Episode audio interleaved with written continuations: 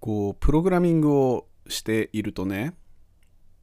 テストコードっていうのを書く時があるんですよ。でこれは別にあのとりあえずテストで作ってみましたみたいなそういう雑なコードっていう意味ではなくて本当になんかあの品質試験のためのコード？っ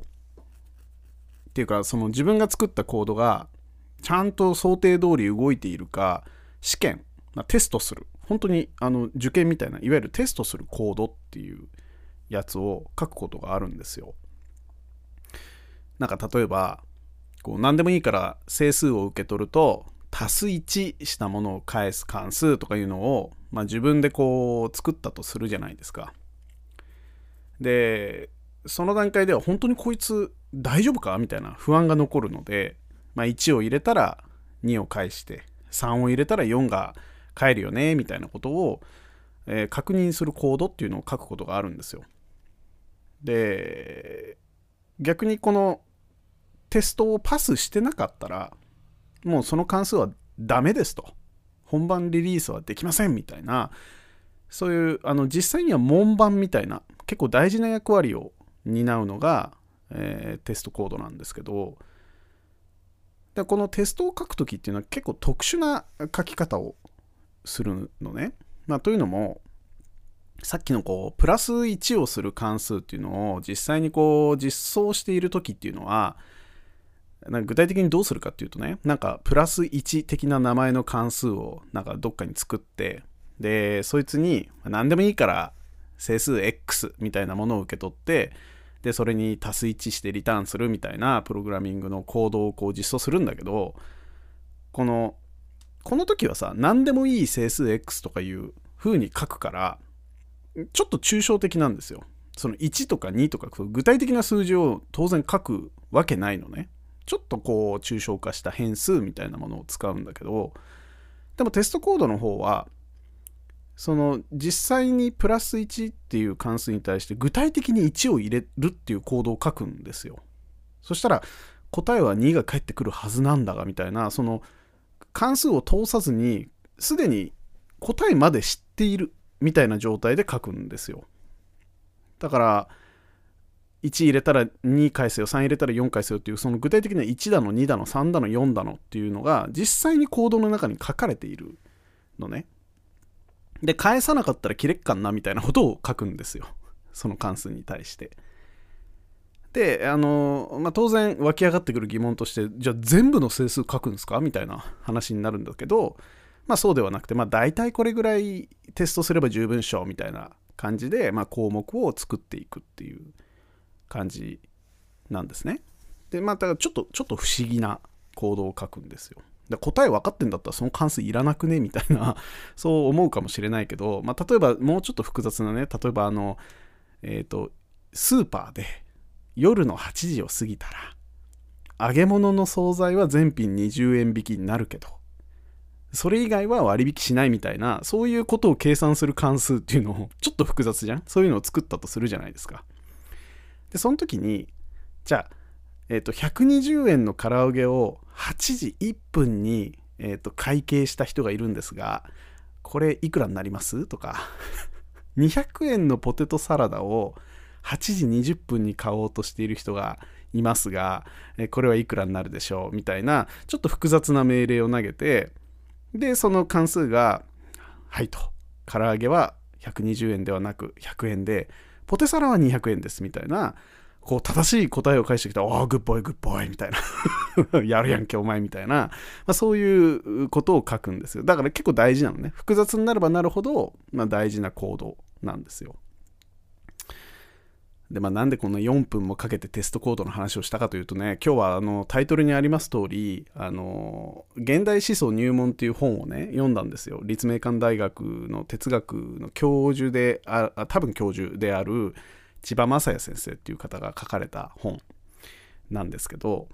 で、この本の概要とか中身についてね、こう触れる放送を撮ろうかなとかいうふうに、まあ、楽観的に思ってたんですけど、まあ、ちょっとどういったっていいかわからなくてすげえ困ってんの。だからね あのまあそのこ困った実態はあの後半述べますがまあなんていうかもうこの俺の直感としては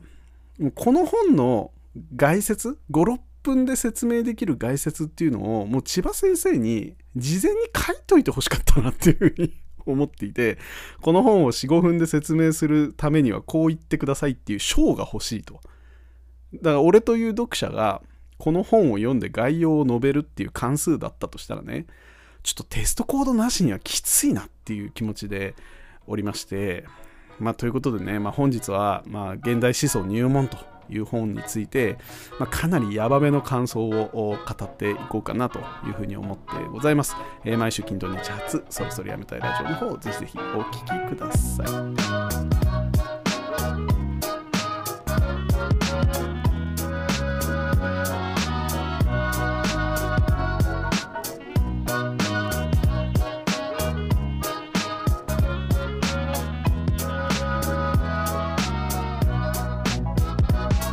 ということで改めましてこんばんはっていう話でね。でこれどういう本か現代思想入門っていう本が、まあ、どういう本かっていうと、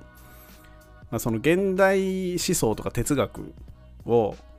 こう代表するねデリダっていう人とフーコーっていう人とドゥルーズっていうこう、偉大な3人の哲学者っていうのがいるんですよ。わけわかんないこと言ってる人たちが。でその哲学者たちの思想をもうこれでもかっていうぐらい分かりやすく説明してくれている本なんですよ。でめっちゃ分かりやすいの。だからすっごいいい本なの。であのこの3人の哲学っていうのは当たり前だけど多分ねまあ多分っていうかもう十中八九っていうかもう100%本来めちゃめちゃ専門的だし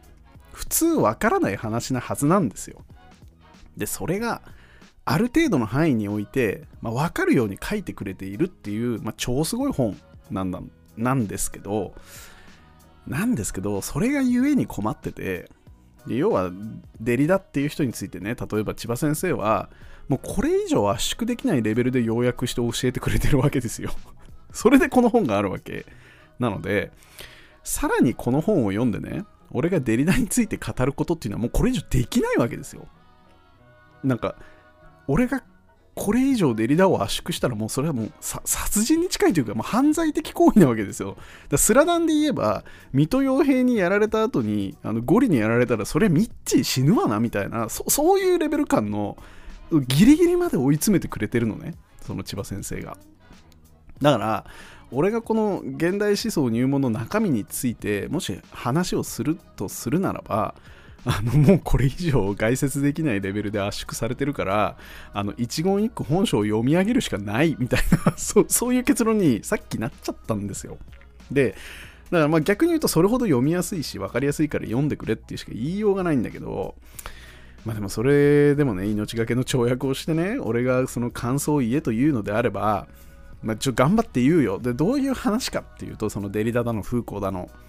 あのドゥルーズなのみたいな。その現代におけるナウイ思想とか哲学っていうのは 適当に言うとあのね俺の直感だとこう玉ねぎの皮を剥いてるような話なんですよ。要は玉ねぎの中身とは何かみたいなそういう話をずっとしている感じがしました。あのしかもその玉ねぎっていうのは無限に皮が剥ける玉ねぎなんですけどなんかこう玉ねぎのね中身って何だろうねって思ってこう皮を剥いてみたと。そしたら中身が出てくると思ってたんだけどどうやらそうじゃないっぽいなみたいな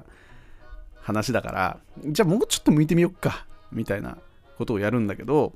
なんか中身らしきものにたどり着かないしなんかずっと既視感のある 玉ねぎ的な存在が目の前にあり続けるのだがみたいな状態になるわけですよ。そしたらもうその玉ねぎの中身っていうのはその剥いてしまった皮にあるんじゃないかみたいな議論が出てきていやでもそれは皮でしょみたいな。ちょっと俺何何の話？だからこうなっちゃうんだけど。ででその剥き続けることがね玉ねぎの中身なんじゃないかみたいなよくわかんないことにもなるんだけどまあ暫定的にじゃあ常にこう皮を剥くっていう作業の後に出てきた目の前にある玉ねぎがこれ暫定的に玉ねぎの中身っていうことにしましょうと。で、でその中身だと思っていたやつも実はもう一枚皮剥くことはできるんだけど、剥いたらまた暫定的な中身が出てくるってことにしましょうね、みたいな そういう議論とか、まあ、ないしはなんか超アクロバットに玉ねぎの皮ではないものっていうものを玉ねぎの中身にしましょうみたいなそういうちょっとこう自弁的な話みたいなものがもうずっとあの本書の中で具体的に述べられてるんですよ。ずっと玉ねぎの皮剥いてる本なの。そういうそういう話っていうのが俺が一番最初に得た感想なのね。でほら。テストコードなしできついんですよ、この本っていうのは。もうこれ以上、これ以上何と言えばいいのっていうぐらい、あの、綺麗に圧縮されていて、まあだから逆に言えばそれは本当にデリダの言ってることなのかとかいう確認のしようがないので、俺は。だから、あの、千葉先生が勝手におっしゃっていることっていうレベルで理解することにはなるけど、まあ少なくとも、まあなんかちょっと、あのめなんか目が覚めるようなことも言ってるし、えー、で平易な言葉なので難しい言葉はあんまり出てこないいうふうに書かれているので、まあ、ぜひねあのソクラテスだのプラトンだのみたいな昔の哲学とか、まあ、ニーチェだのみたいなのは割と学校で勉強したけど最近ってどうなってんのみたいなものがに触れたいなという人に対しては、まあ、一言一句読んでえー、僕の玉ねぎの話なんてもう瞬殺で忘れて、えー、読んでいただければ非常に面白いなと、面白く思える本になってると思いますんで、おすすめしておきますと。えー、ゴールデンウィークなんで、まあ、ちょこちょこ撮っていきたいと思いますが、何本になるか分かりませんが、引き続きよろしくお願いします。それじゃあまた。